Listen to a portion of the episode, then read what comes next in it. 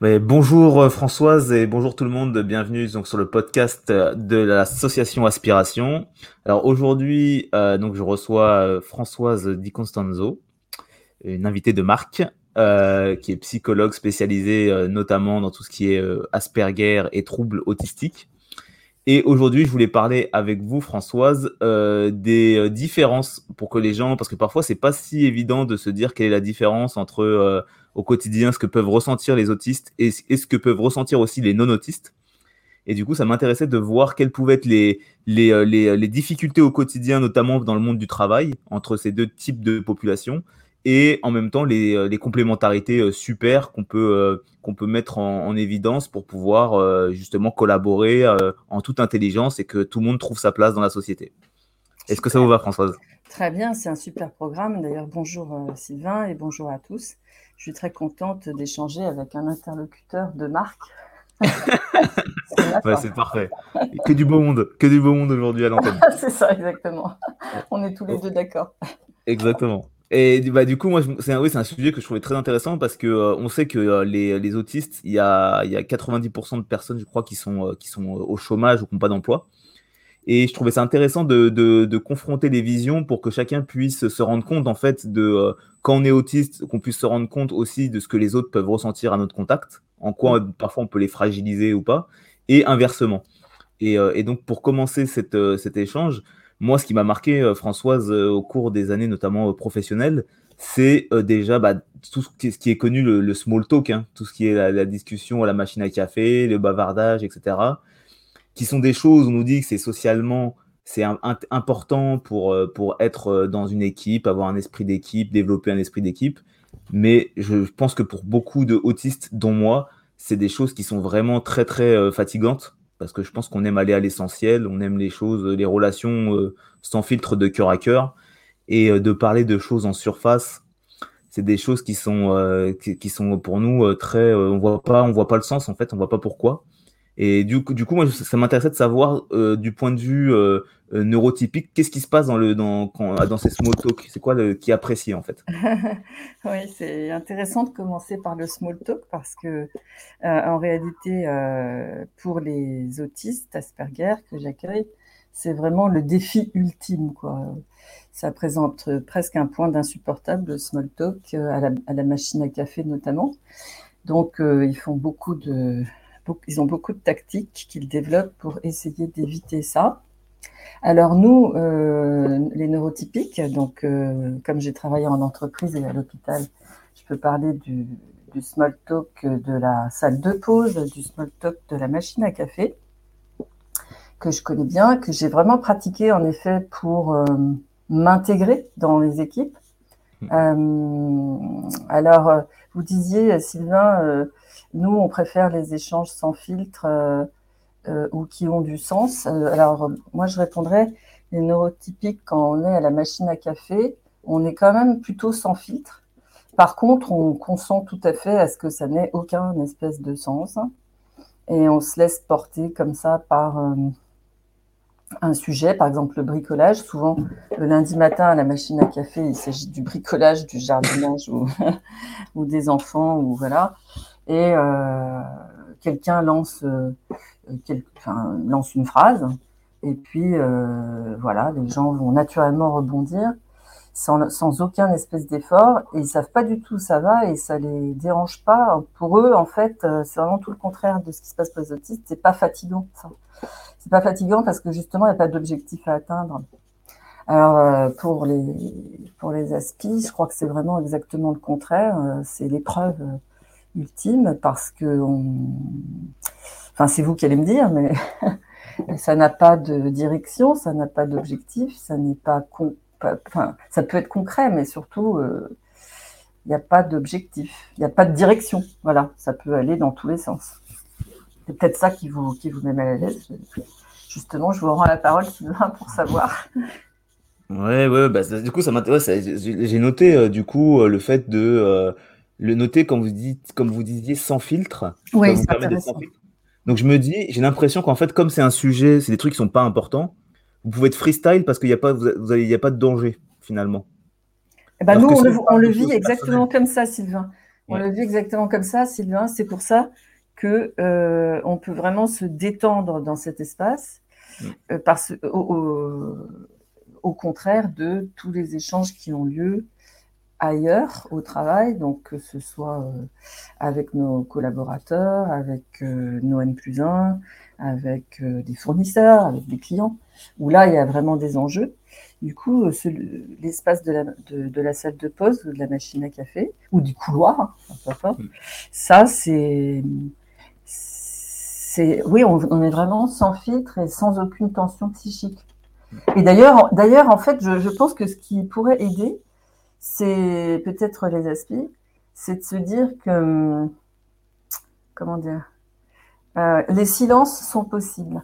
C'est-à-dire que moi, euh, je me souviens d'être arrivée en salle de pause, euh, par exemple à l'hôpital, c'est des souvenirs assez récents, et de pas être dans l'humeur de parler, voilà, parce que ben, juste pas arrivé ou contrarié par autre chose de personnel, par exemple.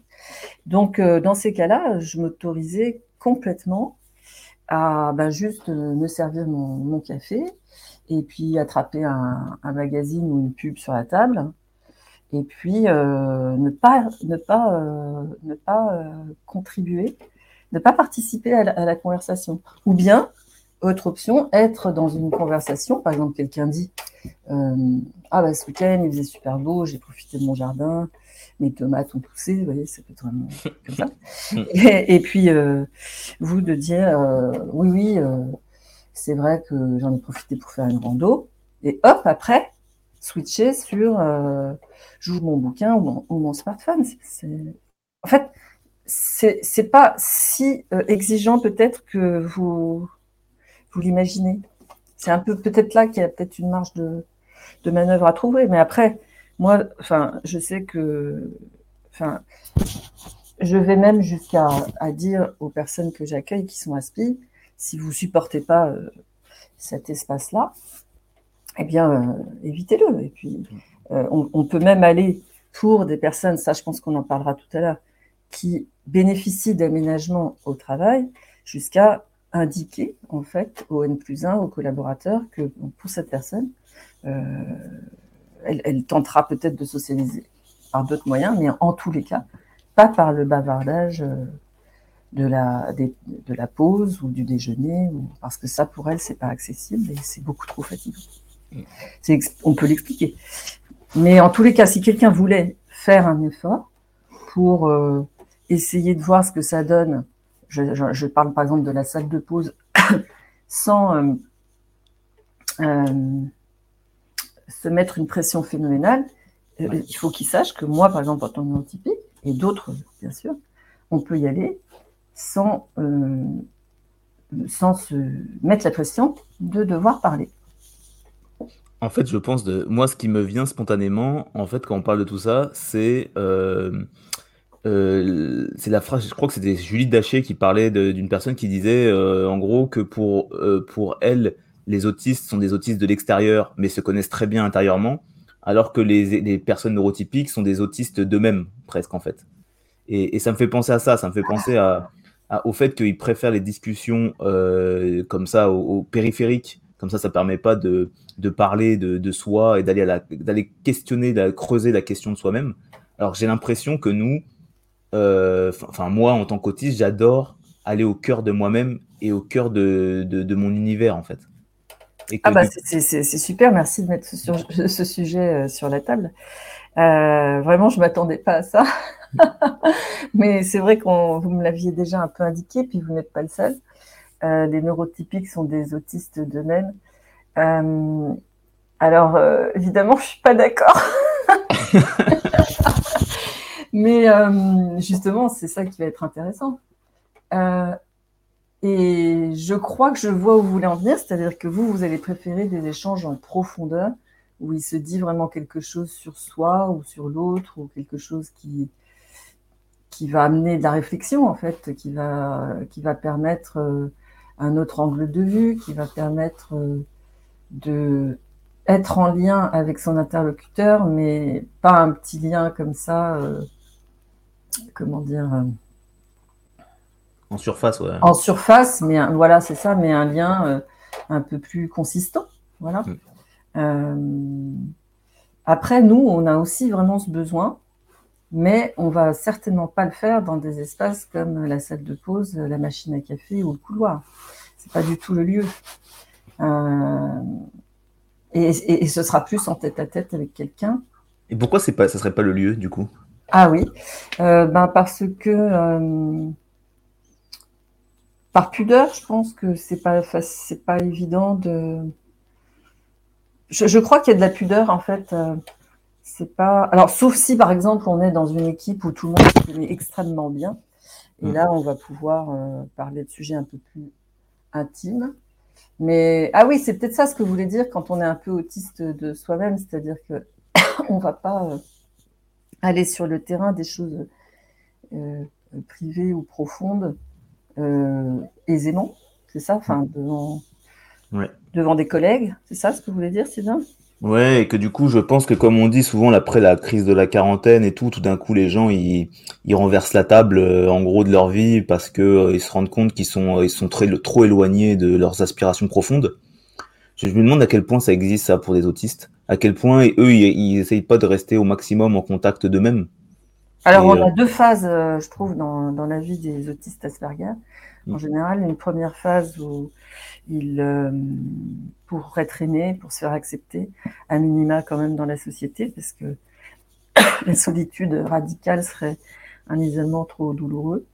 Donc, euh, ils vont tout de même euh, essayer d'être en imitation, de comprendre des codes sociaux et comme, voilà, d'essayer d'intégrer toute la manière de faire de la plupart des personnes qui sont évidemment pas autistes. Et donc, dans toute cette phase-là de leur vie, ils s'éloignent de qui ils sont, de leurs besoins profonds. Et là, c'est même un peu parfois dangereux, euh, puisqu'ils peuvent perdre la connexion avec leur moi euh, et plutôt être quasiment tout le temps dans, un, ce qu'on appelle un faux self,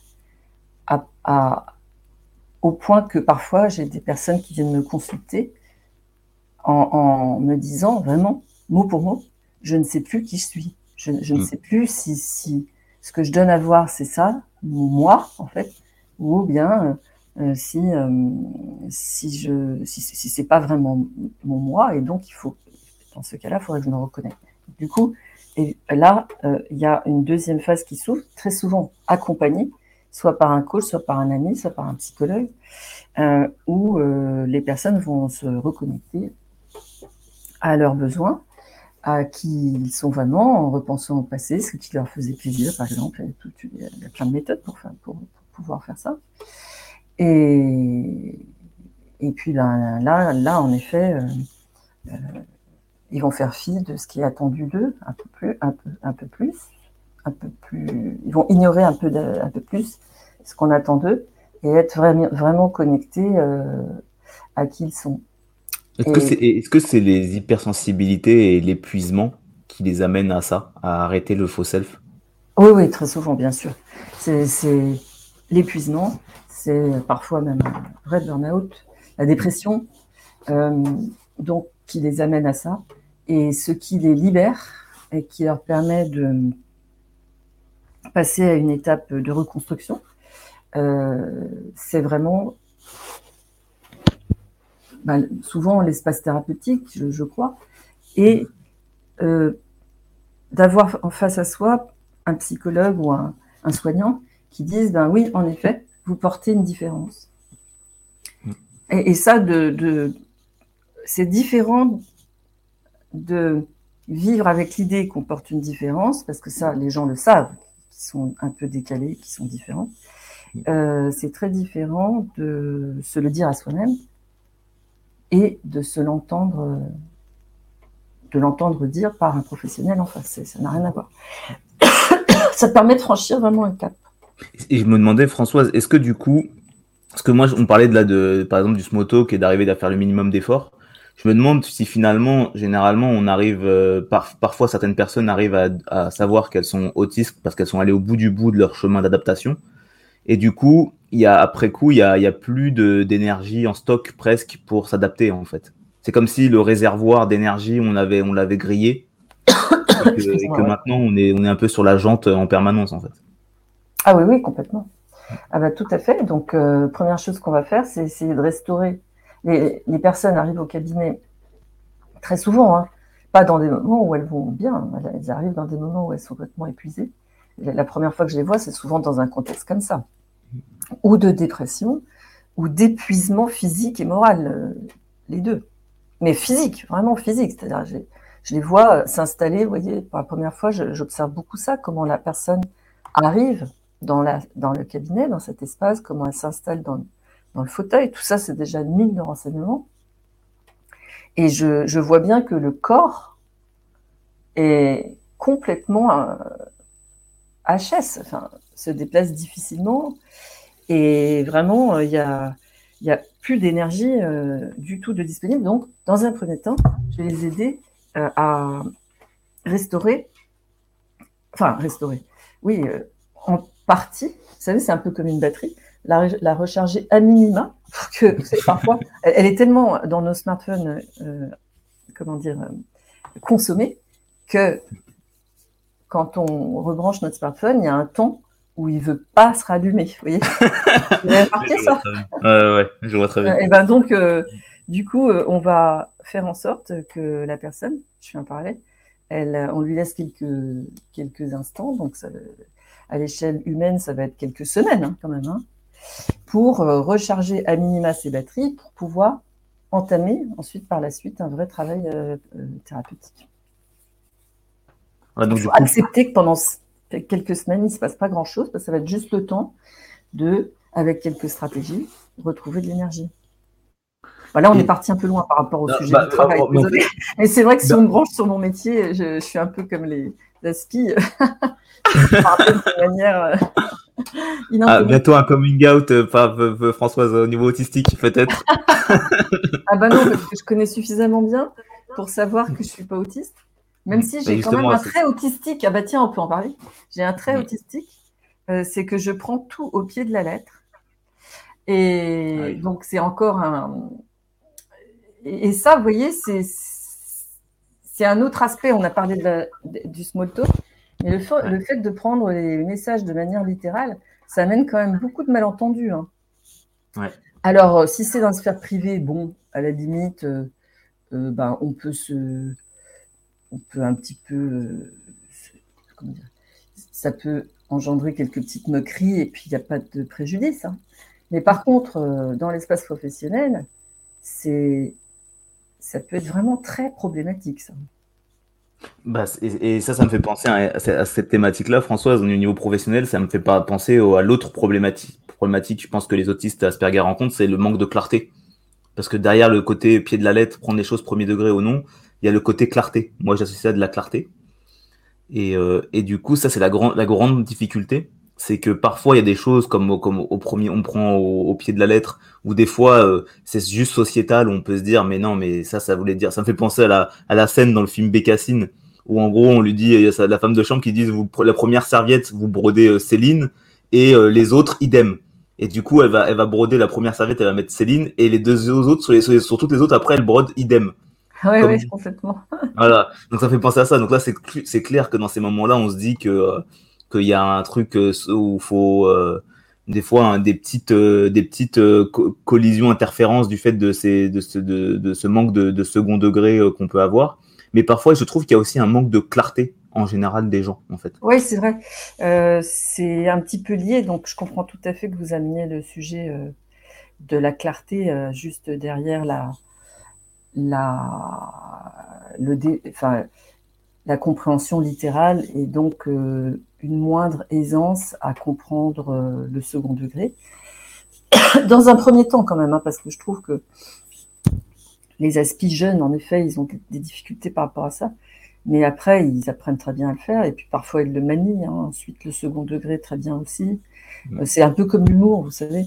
Euh, au départ, ils sont, quand ils sont enfants, euh, assez euh, déconcertés. Et puis, ils essaient des formes d'humour qui font pas rire les autres, tout ça. Euh, les aspis, mais les neurotypiques aussi, hein, d'ailleurs. Hein. Les mécanismes de l'humour, on les a pas tout de suite non plus. Et euh, ensuite, quand il les maîtrise très très bien, euh, mais certains des patients euh, Asperger, eh bien, maîtrisent tellement bien que parfois ils en font leur métier. Hein. C'est fou. Ah, c'est génial. Il y, a des, comiques Asperger que vous avez en. Ah ouais, des comiques ah, Asperger. Alors voilà. Et ensuite, euh, ouais, la clarté. Alors la clarté, euh, ben, le problème, c'est que nous, les neurotypiques, on a l'impression d'être très clairs. Donc, euh, du coup, je pense que le mieux, là, je vais directement sur les solutions pratiques, mais qui peuvent être intéressantes pour nos auditeurs, c'est quand même, dès qu'on n'est pas, on n'est pas totalement sûr de ce que, surtout dans la sphère du travail, de ce que l'autre nous adresse, du message qu'il nous adresse, on a complètement le droit de le reformuler pour vérifier qu'on a bien compris, ou bien lui, lui indiquer je ne suis pas sûr de t'avoir compris, euh, est-ce que tu veux bien dire ça, ou bien demander des précisions. C'est-à-dire, euh, ok, je sais que c'est sur tel dossier que, tu veux que je travaille et que et que euh, tu veux que j'insiste sur tel aspect. Mais en revanche, est-ce que je peux utiliser telle ou telle méthode et surtout, est-ce que tu peux me donner une, deadline précise? Parce que voilà, moi j'ai besoin d'avoir des repères précis, c'est tout. Mais ça, peut, ça, ça peut passer. Hein. mais, il ne faut pas rester sur des, faut pas rester sur des, des choses. alors, comment dire? Sur sur des questions, en fait. Il ne faut pas que votre esprit soit sans, arrêt en train de, mouliner ce qui vient d'être dit, parce que mm. ça, ça vous fatigue, en fait, énormément. Alors, pour la petite anecdote, hier, j'ai rencontré, enfin, j'ai revu pour la deuxième fois une, au cabinet une, personne Asperger euh, qui a presque 60 ans, qui a beaucoup travaillé euh, en tant qu'ingénieur et, et qui donc a fait un burn-out, c'est pour ça qu'elle vient évidemment, euh, tellement adapté pendant tellement de décennies, incroyable. Et donc, elle, a trouvé un, petit euh, système. Euh, ça a un lien avec le sujet de la clarté. Elle dit que maintenant, elle ne s'embarrasse plus. Si on lui envoie un message et qu'il n'est pas clair, eh bien, elle ne s'en occupera pas. voilà. Et, donc elle dit si c'est pas clair, c'est que c'était pas fait pour être compris par moi, donc je m'en occupe pas, quelqu'un d'autre va s'en occuper. Voilà, c'est sa méthode, parce que sinon, sinon, elle aurait fait son burn-out plus tôt. Donc c'était une stratégie qui lui a permis de tenir beaucoup plus longtemps. Bon, c'est ah, une, stratégie hein. qu'elle a adaptée tout au long de sa vie Ah ouais, ouais. Ah d'accord. Non, elle l'a découverte, elle l'a découverte au fur et à mesure. Je donne un exemple beaucoup plus concret. Si par exemple, dans, elle reçoit plein de mails, Hmm. Si, en la lecture d'un mail, il n'y a pas vraiment une demande explicite qui lui est faite de travailler sur un aspect, voilà, hmm. Elle va voir qu'il y a d'autres destinataires et elle va se dire, bah, ok, les autres vont faire. Hmm, d'accord. Ça, ça peut être, enfin, à la fois j'ai trouvé ça drôle parce que je trouvais un peu extrême comme, comme stratégie, mais bon, après tout, pourquoi pas? Il y a peut-être quelque chose, un fil à tirer, il y a peut-être quelque chose. Euh. Bah ouais, ça fait beaucoup penser à la communication non violente, où à la fin ils disent que s'il n'y a pas de. Il faut qu'il y ait une demande en fait. Parfois, des fois, c'est justement ce qu'ils disent en communication non violente. Ils disent des fois qu'on s'étonne de ne pas avoir reçu telle réponse d'une personne, alors qu'en fait, on n'avait même pas de poser de questions à la fin du mail. Ah oui, ça c'est très très courant, et surtout dans la vie familiale, ah oui c'est très courant. Et, ça, ce que vous dites pour la clarté, euh, François, ça me fait penser à moi, ce que je demande maintenant, en fait, c'est de savoir très concrètement quel est le, quelles sont les, les, informations qui me seront fournies pour réussir ma tâche, quel, quel est le document que je dois remettre, le résultat et pour quand, et entre les deux, quelles sont les activités que je dois faire, moi, entreprendre, pour transformer cette matière première d'information dans le résultat obtenu? oui, donc vous, posez, vous, posez, euh, des questions, voire pas mal de questions. Ouais, mais ça, c'est, mais, mais ça, c'est avec l'expérience. Euh, au début, au début, il y avait les phases de sidération où je me disais, euh, si on m'a demandé ça, c'est que ça doit être faisable comme ça, et je verbalisais pas mes interrogations. C'est. Euh, ouais. Alors, je, je, trouve que ce qui est quand même toujours assez intéressant, c'est c'est d'indiquer que, par exemple, moi, en tant que, même quand on est neurotypique, quand on débute dans la vie professionnelle, on, a ces, mêmes, euh, euh, ces mêmes états de, peut-être pas sidération, donc c'est peut-être un peu moins fort, mais de doute très important, euh, d'anxiété carrément, puisque on ne comprend pas ce qui est attendu de nous quand on découvre un univers, quand on découvre une, entreprise. Euh, tout paraît tellement évident pour tous les collaborateurs qui sont là depuis un bout de temps, et on, se trouve un petit peu bête à pas savoir euh, les codes de la boîte, à pas comprendre tout le vocabulaire, à pas à pas comprendre tel euh, comment s'exprime tel N plus 1 par rapport à tel autre, etc. Il y a beaucoup de choses à découvrir. Et donc, il y a une petite, il faudrait que je vous la fasse passer, il y a un jour euh, un collaborateur qui bossait chez Renault qui m'a euh, transmis une feuille qu'il avait trouvée sur son bureau le premier jour où il est arrivé euh, dans, la boîte. Et c'était une feuille de bienvenue, enfin une page quoi, quatre, avec ben, bienvenue chez Renault. et aujourd'hui, c'est votre premier jour. Vous avez le droit de. Et il y avait tout un tas de tirets et tout un tas de, de choses euh, qui étaient indiquées, comme par exemple, vous avez le droit de vous tromper, vous avez le droit de ne pas euh, comprendre euh, le vocabulaire, vous avez le droit de poser des questions, vous avez le droit de, de, faire des pauses, vous avez le droit de vous sentir complètement perdu. Et c'était super bien fait. Et franchement, je trouve ça très intelligent. Quoi. ça, ça vous montre juste, alors c'est peut-être pas avec la même intensité, mais que les débuts, c'est quand même toujours compliqué. Alors, c'est pas pour dire, c'est pas pour minimiser ce qui se passe euh, quand on est autiste Asperger que je dis ça, mais c'est que il y a peut-être des choses que nous, on a déjà inventées pour nous-mêmes, les neurotypiques, qui peuvent aussi servir autistes Asperger. Euh, c'est pour ça, enfin, je, me dis, je me dis que euh, j'ai un peu tendance à faire ça de plus en plus, soit en séance, soit avec mais les personnes ASPI que je connais dans la vie, hein, qui, sont, qui sont devenues des amis, euh, ben, je, vais vers ça. Alors, ça agace, c'est vrai que ça agace les ASPI, mais en même temps, euh, j'ai l'impression qu'on a euh, à aussi se rappeler qu'on on a beaucoup de points communs. Je, pense que c'est important de ne pas se sentir complètement un extraterrestre. Et, et, et nous, en tous les cas, enfin moi, je, vois tous les points communs que j'ai avec les aspis. Alors, euh, c'est comme ça, je, les vois. C'est-à-dire, euh, nous sommes des humains et donc nous avons tous de l'anxiété, tous des angoisses. Et les gens qui me disent qu'ils n'ont pas d'angoisse me font beaucoup sourire. Et, si, vous, faisiez justement cette liste de points communs, euh, Françoise? Ah oui. Pour en profiter. Ah oui, alors là, c'est vaste. par quoi on pourrait commencer? Alors, les points communs. Bah, le point commun, peut-être le plus important, c'est le fait que, quelle que soit sa structure neurodéveloppementale, quand on est humain, on a besoin d'être en lien.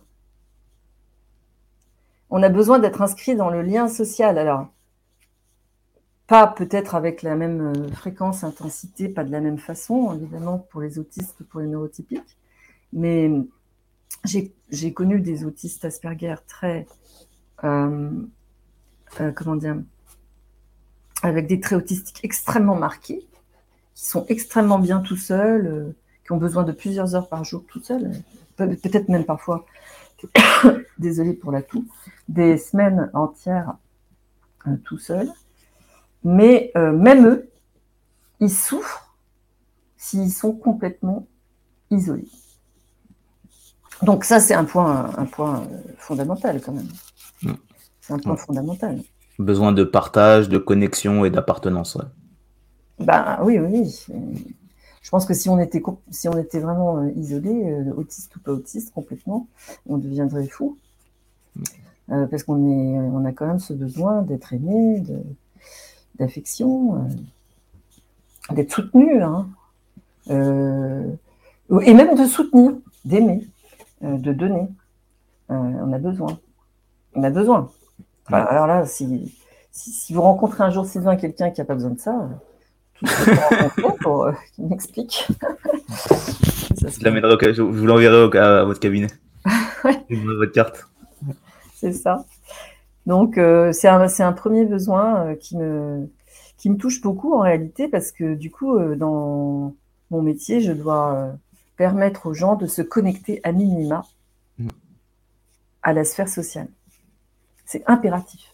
du coup, c'est quoi les meilleures stratégies pour les, pour les, les, Asperger, pour, se pour avoir cette connexion et ce lien social? Bah, On va partir idéalement, comme on le fait d'ailleurs pour les enfants autistes, pour les adultes, c'est pareil, il faut partir de, euh, idéalement, de ce qui les anime, ce qui leur fait plaisir, ce qui les intéresse intellectuellement, souvent c'est plutôt ça. Donc, euh, si c'est la musique, bah, c'est la musique, si c'est la cuisine, c'est la cuisine, euh, si c'est la communication, j'en, enfin, voilà, il y a, y a toujours, toujours, hein, bien sûr, des sujets qui animent les gens. Et, en plus, donc, donc euh, c'est plutôt dans cette sphère-là. On va prendre l'exemple de quelqu'un. Je vais essayer de prendre quelqu'un. Voilà. L'exemple de quelqu'un qui euh, se sent très déprimé et, très isolé, là, aujourd'hui, mai 2022. Bon, c'est un cas fictif, mais bon. Mm. Euh, et, et qui est tellement déprimé que. Alors, je commence par lui demander ben, qu'est-ce que vous faisiez avant qui vous amenait un petit peu de plaisir, par exemple? Quels sont les sujets qui vous plaisent? Ah ben en ce moment, je, de toute façon, je ne veux plus en entendre parler. Euh, réponse, hein. je ne veux plus en entendre parler, j'y arrive même pas. Euh, ces sujets-là, de toute façon, en ce moment, j'y arrive pas. Ok, mais c'était quoi les sujets avant Alors les gens me disent, bah, par exemple, euh, bah, je, faisais de la guitare. Puis ça, c'était agréable. Voilà. Donc, et puis, dans la foulée, ils vont me dire, D'ailleurs, euh, j'en sais rien, moi, je me suis beaucoup intéressée à la musique euh, euh, sur telle période. Je suis une fan de tel et tel musicien de tel siècle et tout. Donc, je les invite à parler de ça, etc. Et puis après, je, vais essayer de les connecter à des personnes avec qui ils faisaient de la musique auparavant, ou bien enfin voilà, de, par ce biais, en fait, les reconnecter à des gens. Ça partage la même passion Partage la même passion, exactement. C'est peut-être ce qu'il y a de moins difficile. C'est peut-être ce qu'il y a de... Voilà. C'est une façon, mais il y en a plusieurs. Et au niveau du, au niveau professionnel, du coup, c'est mieux si, euh, bien sûr, du coup, si je comprends, si les Aspergers euh, arrivent à trouver un métier qui sont en, lien très proche avec leur passion, alors. On va dire que ça, c'est le Graal. Hmm et que ça n'arrive qu'à une petite proportion malheureusement des personnes ASPI que je connais. Mais euh, et donc du coup parfois elles euh, sont obligées d'avoir un job entre guillemets alimentaire ou bien une allocation parce que justement elles n'arrivent pas à vivre de leur passion. Mais quand elles le peuvent, euh, c'est c'est juste génial en fait. Elles deviennent du coup dans l'entreprise et là j'en connais, hein, des atouts euh, absolument incontournables pour la boîte et qui vont, alors, dans certaines entreprises, en fait, euh, il va, certaines entreprises vont manifester une, souplesse assez grande pour accueillir la personne dans ses spécificités, pour la garder. Alors là, euh, ça c'est chouette. Quand on en est là, c'est bien. Et exemple, du coup, d'adaptation de l'entreprise pour garder la, personne? Alors, ça va être euh, l'aménagement des horaires. Par exemple, euh, il suffit d'expliquer, euh, les, comme on est quand même dans une culture de la performance, il suffit d'expliquer au N plus 1 et au patron que la personne va être beaucoup plus performante si elle reste chez elle plutôt que si elle est sur place et encore plus dans un espace de travail de type de type open space. open space ou flex bureau, je sais pas quoi, là, je me souviens plus comment c'est enfin, flex, office, comme ça.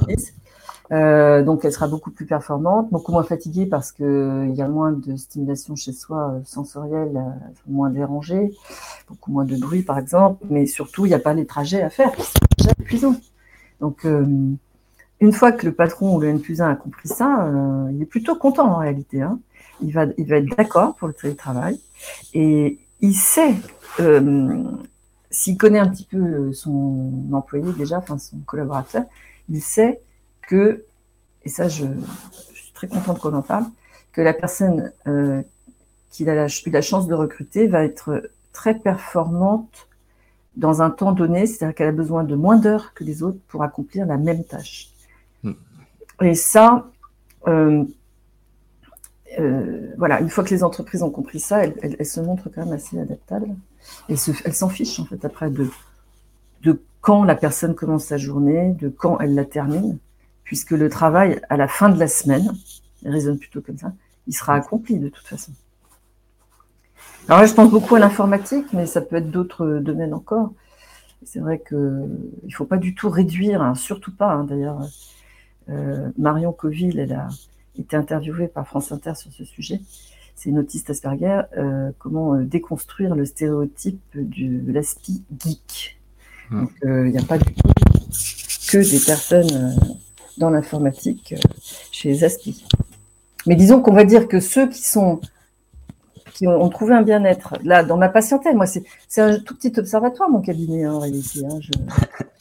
Je, je, prétends pas connaître euh, l'ensemble de ce qui se passe. Je me dis que c'est peut-être un petit peu représentatif, mais pas sûr.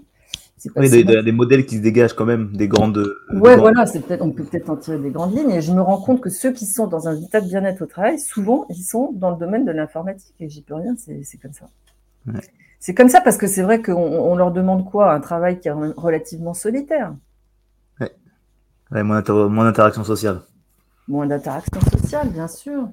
Et une logique, un travail très logique. Alors, comme euh, vous êtes euh, très logique, euh, c'est génial.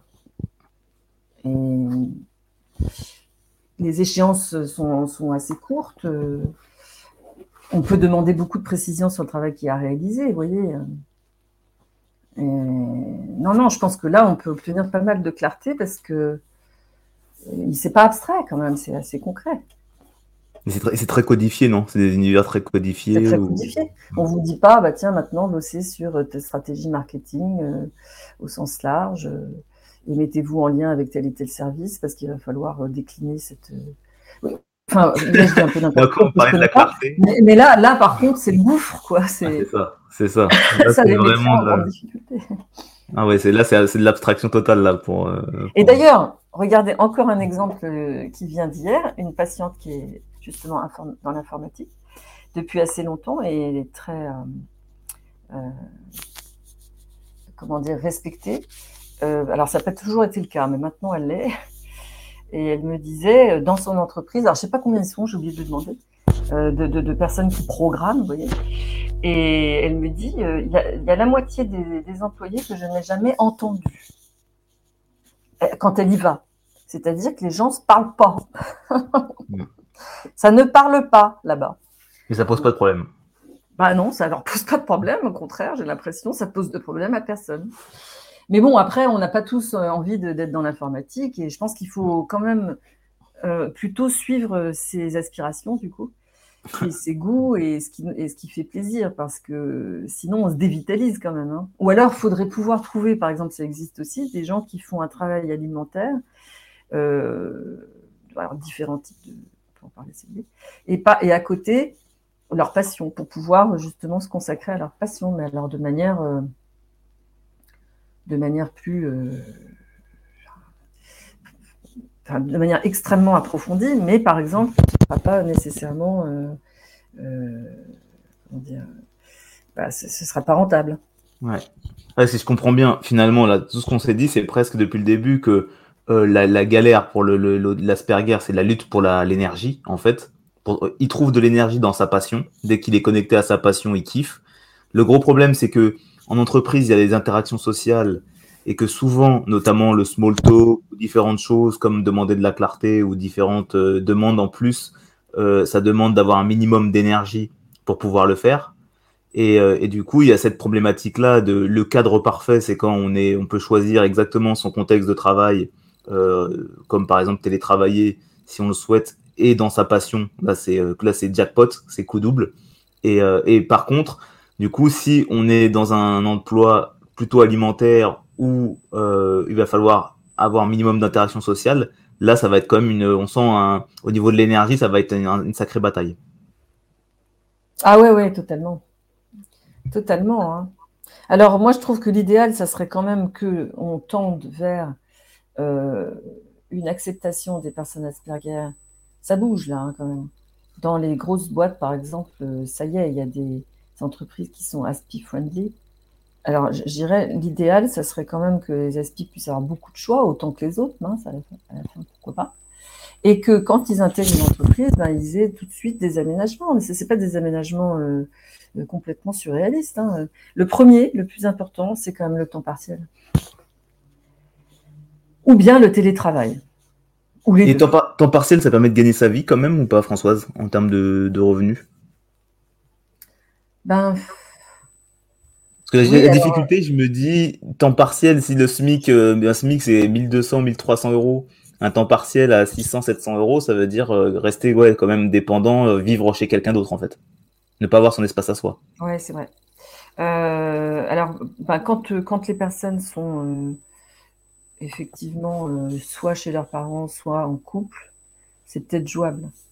Après, après, il y a des personnes aussi, je pense au temps partiel, mais là, c'est c'est pas du tout une solution, mais il y a des personnes qui sont assez longtemps en temps partiel après avoir euh, fait une dépression ou un burn-out, parce qu'elles sont en temps partiel thérapeutique. Donc, on essaie de faire durer ça le plus longtemps possible avec les médecins. On, fait mm. tous les, on se met en contact tous pour que ça dure le plus longtemps possible. Parce qu'en réalité, idéalement, euh, dans une société idéale, la, personne aspide pourrait être à temps partiel et être payée comme quelqu'un qui bosse à plein temps. D'autant plus que, encore une fois, si elle est sur un sujet qui lui plaît, elle va être extrêmement euh, efficace. Donc, elle n'a pas peut-être besoin d'être là cinq jours par semaine. Moi, j'ai des patients qui me disent qu'à 15 heures, ils ont fini, vous voyez, leur boulot, et qui font semblant de travailler. J'ai vraiment des patients qui disent ça. Et, là, j'avais envie de poser la question, Françoise, pour revenir à la perception des, des neurotypiques, savoir si euh, pour de faire cette adaptation ou de faire cette, euh, ce traitement spécifique Comment le, comment le vivre ou comment pourrait le vivre des neurotypiques? Euh, D'avoir à faire un, effort d'adaptation vis-à-vis de l'autre? Non, de savoir que l'autre a un traitement spécifique quelque part. Bah, franchement, à moins d'être un peu borné, enfin, je vois pas comment on pourrait. Il n'y a pas de jalousie, il n'y a pas de. Hein. Non, il n'y a pas de système de jalousie qui pourrait se mettre en place, des gens qui pourraient dire c'est pas normal. Non, non, non, non, euh. je pense pas du tout. Par contre, euh, euh, ce que je rencontre, c'est bien parce que je voulais en parler, donc j'allais un petit peu en arrière-fond, comme difficulté. Qu'est-ce qui peut agacer finalement Parce que c'était aussi ce que vous vouliez aborder comme sujet. Les ouais, exactement. Qu'est-ce qui peut mm. agacer les neurotypiques chez quelqu'un d'aspi? Ouais. Alors, il y a deux choses qui reviennent souvent. C'est euh, le côté euh, trop direct, trop sans filtre, trop. Euh, donc pour, pour, un, pour un neurotypique, c'est pas assez enrobé et ça peut paraître méchant ou trop, trop agressif. Ou, voilà. Et, du coup, le neurotypique va se braquer. Donc ça, ça, ça, ça arrive super souvent. Et autre, autre sujet un peu plus difficile, c'est que les, personnes aspiées sont soit dans, enfin c'est ce qu'on nous dit, soit dans euh, ben, pas de communication, voilà, je, ne parle pas, j'ai rien à dire de spécial. Il y a des, aspies, participent à des réunions, déjà ils font tout pour pas y participer, mais après quand ils y sont, s'ils n'ont rien à dire de spécial, parce que ça n'apportera rien à la réunion, ils vont avoir l'honnêteté de ne pas participer. Gain de temps, Mm. Mais un neurotypique qui participe à une réunion pour, pour son image, pour euh, montrer qu'il est intéressé par le sujet de la réunion, même s'il n'y a pas grand-chose à dire, il va, il, va, il va se dire, bon, il faut que je case une phrase d'ici la fin de la réunion. Pas du tout, vous voyez, pas du tout. Et moi, j'ai été comme ça, hein, donc je sais de quoi mm. je parle. j'ai été parfois très mal en sortant de certaines réunions en me disant, mince, je suis pas intervenue, qu'est-ce qu'ils vont penser? Voyez, c'est fou. Enfin, c'est fou. Maintenant, je me dis que c'est fou, mais à l'époque, euh, j'étais bien embêtée avec ça. Ou alors, ou alors euh, c'est le, pendant, c'est l'aspi qui se met à parler non-stop euh, sur un sujet et qui ne se rend pas compte quand l'autre est ennuyé ou qu'il n'a pas le temps, parce que dans l'entreprise, il peut ne pas avoir le temps. Voilà. Donc, ça, c'est peut-être moins important. Mais le côté, franchement, parce qu'on a parlé, vous vous dites, ben, de notre côté, il y a un manque de clarté, les gens nous parle au second degré, il y a de l'implicite, ben, c'est quand même beaucoup de choses euh, difficiles pour nous. Mais, mais nous, de notre côté, ce qui, ce qui peut être difficile pour nous, les neurotypiques, c'est quand euh, l'aspi se met à être, se met à être vraiment très, très cash, quoi. Ouais, ouais. Bah, c'est pour ça que moi, Mm. moi par, par rapport à ça, Françoise, c'est pour ça que j'ai trouvé que quand un jour une personne m'a fait découvrir la communication non violente, moi j'ai adoré parce que ça m'offrait enfin un cadre d'expression où je savais que comment formuler les choses pour à la fois m'exprimer tout en respectant l'autre en fait. Ah bah complètement. Alors là, c'est vrai que c'est une méthode de la communication non violente qui, est déjà extrêmement puissante pour tous les humains, mais euh, qui est très adaptée et, pour beaucoup de personnes Asperger. Donc moi, je fais au moins, je vais l'évoquer quasiment euh, auprès de, de chaque personne Aspi que je connais. Et après, bon ben, soit ils s'en saisissent, soit ils s'en saisissent pas. Je leur apprends, sinon, s'ils n'ont pas envie d'aller vers ça, la méthode sandwich. c'est quoi ça? Alors, la méthode sandwich, c'est si tu as un message un peu difficile à, à envoyer vers l'autre, c'est assez facile. Euh, la méthode sandwich, c'est pour ça que j'en parle là, là aujourd'hui. très facile. Euh, Enfin, très facile dans le principe. Après, je, je peux reconnaître que quand on est aspi, ça doit pas être si facile que ça euh, de, de transformer cette méthode en automatisme, vous voyez. Et au début, je pense que ça doit beaucoup coûter aux aspi, mais pourtant, c'est vraiment extrêmement efficace. Si vous avez, donc, je l'explique, un message difficile à faire passer, c'est bien de commencer par proposer. Alors, ce message, en fait, dans le sandwich, ce serait, euh, vous voyez, un burger un peu. Ouais. Un- je prends l'idée du burger. Donc, il y a les deux tranches de pain, et puis au milieu, il y a euh, bah, la garniture. Voilà. Euh, donc, euh, on va dire que le message difficile à faire passer, c'est ce qui se trouve entre les deux tranches de, de pain. Donc, il faut déjà proposer au- au- à votre interlocuteur une tranche de pain qui sera un message, quelque chose d'agréable à entendre. J'aime bien dire une petite phrase qui désamorce ou qui prépare la personne à accueillir quelque chose de plus difficile à entendre. Ensuite, le message douloureux, on le dit dans la deuxième, troisième phrase, enfin juste après, en autant de phrases que nécessaire d'ailleurs. Et puis pour finir, l'autre tranche de pain, donc euh, quelque chose, euh, donc euh, une phrase ou deux, qui vont être euh, plus, plus agréables à entendre.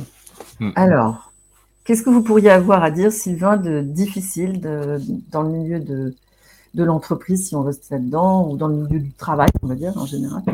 Ah, bon, message moi, c'est- difficile. Moi je, vois, moi, je vois très bien une consigne, mais qui est pas du tout au- au clair et que la personne me dit encore, euh, bah c'est pas grave, euh, avance et on, et on verra. Avance et quand tu seras bloqué, euh, tu reviendras me voir. Moi, ça me satisfait pas du tout. Donc pour moi, j'ai envie de dire à la personne, non, mais même ça, moi j'ai besoin d'un minimum de, de clarté, sinon, sinon je peux pas avancer en fait. Il faut que ce soit un minimum concret en fait. Et, Ah, ok. et- et ce serait ça, moi, mon, le, le, le- morceau euh, entre les deux euh, bouts de pain à dire. Bah voilà, donc très bien, bah merci beaucoup. Donc, votre message difficile à transmettre, c'est pour donner un exemple pour les auditeurs, Mm. c'est- ce serait de dire à votre interlocuteur, euh, quand tu me parles comme ça, euh, je... ça ne m'aide pas en fait, c'est ça? voilà. Ouais. c'est ça, c'est ça le message. Oui, c'est parfait. En plus, c'est parfait parce que comme vous l'avez dit, je sens que ça- on voit le côté un peu cash. Genre, tu parles comme ça, mais ça me, dit- ça me, ça me dit rien de plus ce qui vaille en fait. Ouais. C'est ça.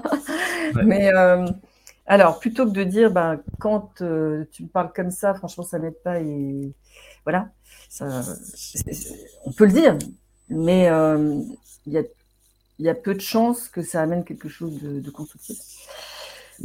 Du coup, euh, d'ailleurs, il y a beaucoup trop de, de il y a- le problème aussi avec ce genre de phrase, quand tu me parles comme ça, c'est que ça commence par un tu, donc là, ça tue. Ouais. Donc c'est vraiment éviter le tu. Plutôt dire, euh, alors, j'entends le avance et on verra. Et je te remercie parce que ça veut dire que tu as confiance en moi. Ça, c'est la première tranche de pain. Mhm. Ensuite, le message difficile, c'est en revanche, euh, c'est pas suffisamment précis pour moi et j'ai besoin de davantage d'informations. euh, c'est trop flou. Et après, troisième tranche de pain, désolé, euh, ça va te prendre un petit peu plus de temps, mais euh, au fond, euh, au fond, ben, ça va amener de la performance pour nous deux et ça, ça, ça, va amener du positif et tu seras plus content de mon travail. Mm. Si, on, si tu prends plus de temps, est-ce qu'on voilà, est qu'on peut le faire? Vous voyez, donc ça peut être ça. Alors la première tranche de pain très facile, ça peut être de l'empathie. Euh, je vous donne un autre exemple. Euh, oui, dans le milieu d'entreprise. Oui, ce que tu m'as pardon. Oui, tu m'as pas encore, tu m'as pas encore répondu sur tel sujet. Et moi, j'aurais voulu avoir la réponse. Euh, je prends l'exemple d'un plus qui n'est pas content, d'accord? Et moi, j'aurais voulu avoir euh, cette info pour hier, souviens-toi, etc. Eh bien, avec la méthode sandwich, la personne en face peut dire Alors là, je comprends complètement que tu sois en difficulté et que tu. Parce qu'en effet, tu l'attendais pour hier. Je comprends que tu sois en difficulté. Je comprends totalement que tu vas te faire virer et que tu n'auras pas ton bonus à cause de moi. Peut-être pas quand même là. J'espère que c'est moins grave. Mais euh, comme, comme sujet et que ça n'a pas autant d'incidence. Et, après, en revanche, ben voilà, ce qui se passe, c'est que moi, j'ai été sollicité par un tel, un tel, un tel, un message difficile à faire passer. Et, en effet, je n'étais pas priorisé.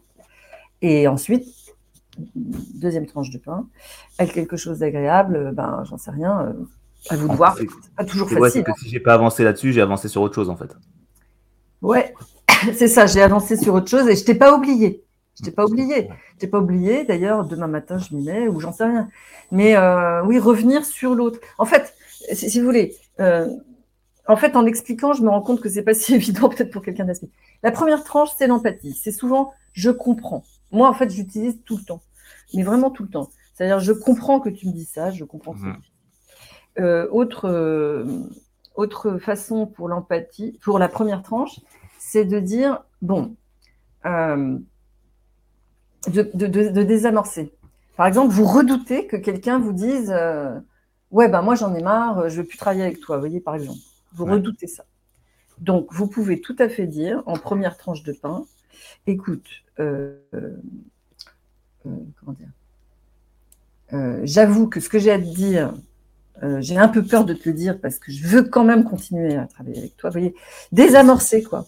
Faire comme si en fait ce que vous redoutez, bah, vous le mettez dans des mots pour dire voilà, j'ai peur que tu réagisses comme ça, j'avoue, j'ai peur que tu me dises. Euh, donc, mais, mais il faut quand même que je te le dise.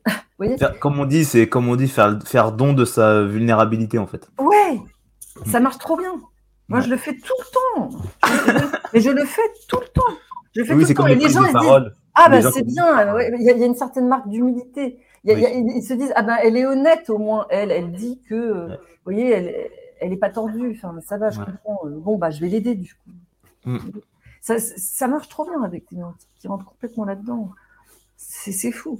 Donc l'empathie, et ça, ça marche bien, vraiment. Désamorçage et empathie, n'oubliez jamais ça, ça marche trop trop bien. Donc ça, c'est la première tranche. Hein. C'est la première tranche, et, La, et la deuxième tranche, enfin la deuxième tranche de pain. Après, on, euh, la deuxième tranche, c'est une fois que vous avez dit ce que vous aviez à dire qui était particulièrement difficile.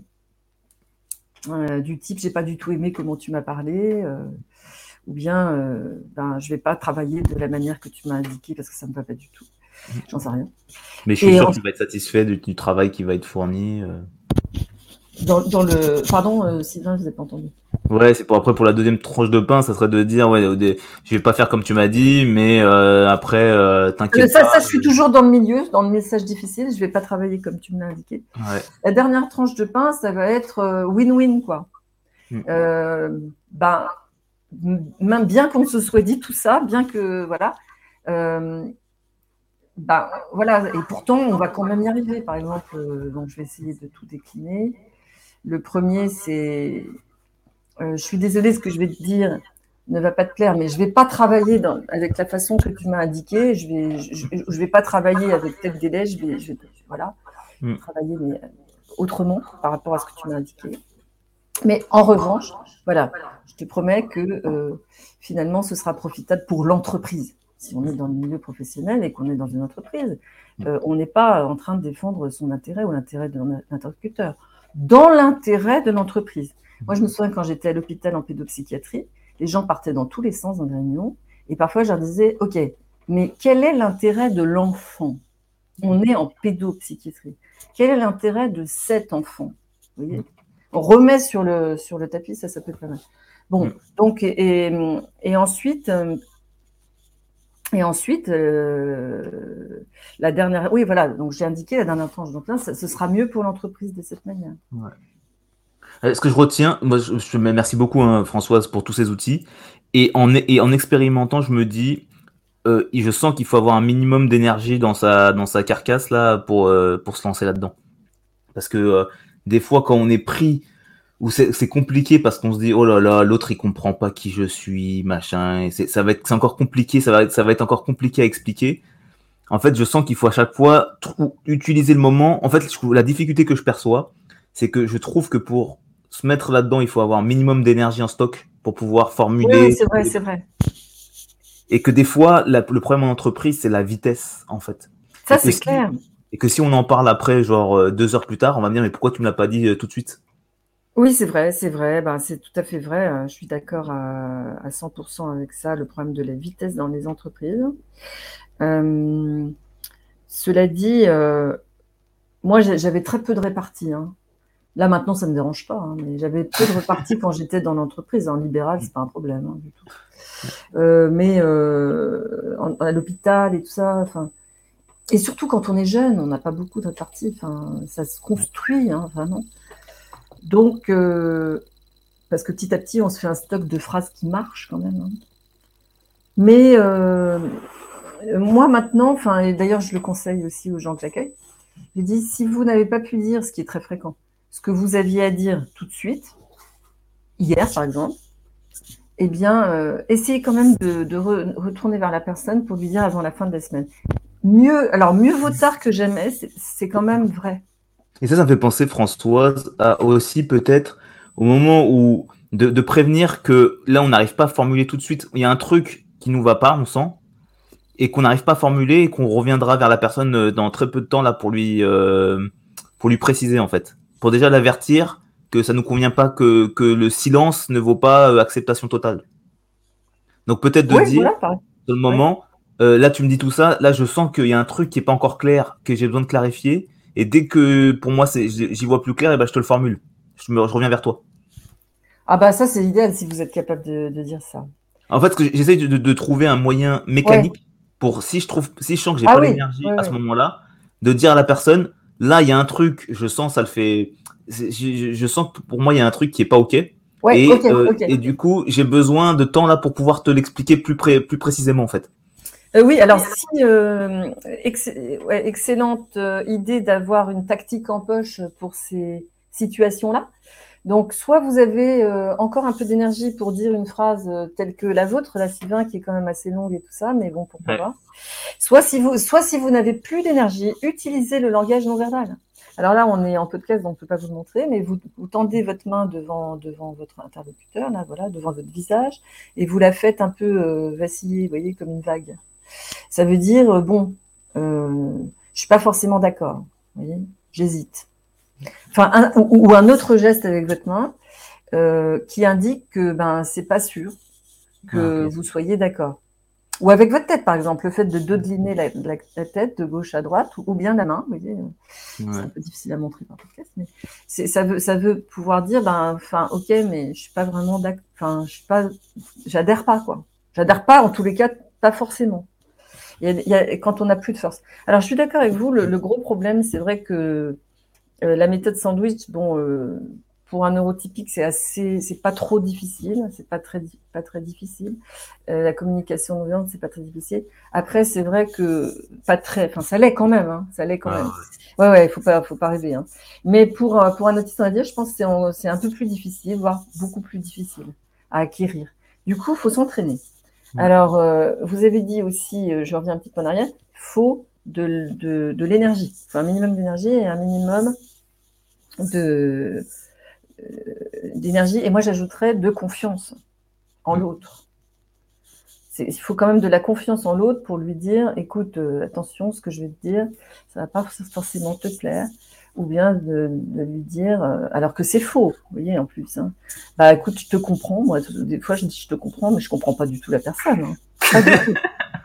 Donc, euh, faut avoir un peu de confiance en soi et d'énergie, oui, c'est clair, les deux. Et donc, ça ne va pas arriver tout de suite. Mais il faut, il faut s'entraîner. Enfin, déjà, il faut retrouver, si on est déprimé ou, ou qu'on a fait un burn-out, qu'on est en épuisement complet, il faut pour recharger le portable. Accepter que ça va être un petit peu long de recharger la batterie. et après, il faut s'entraîner, il faut s'entraîner, il faut s'entraîner chez soi. Il faut s'entraîner avec un ami, il faut s'entraîner dans un atelier d'aspiration. Il faut, faut s'entraîner. Il n'y a pas de, il y a pas de, c'est comme, euh, c'est comme, euh, comme un sport. Hmm. Pareil. Les Jeux Olympiques de la communication. Les Jeux Olympiques de la communication. bah, Representing France. C'est peut-être une façon euh, de un joli mot pour, euh, pour, pour peut-être euh, conclure notre, notre bah, échange. On pourrait en parler euh, encore pendant des heures. C'est clair. Bah on termine sur des notions d'Olympiade. En plus, ça nous, laisse 4 ans pour nous préparer avant l'épreuve, là. Donc, c'est parfait, là, comme métaphore. Pour terminer. Bah, en tout cas, merci beaucoup, François. de rien, de rien. C'était agréable. J'espère que ce sera un petit peu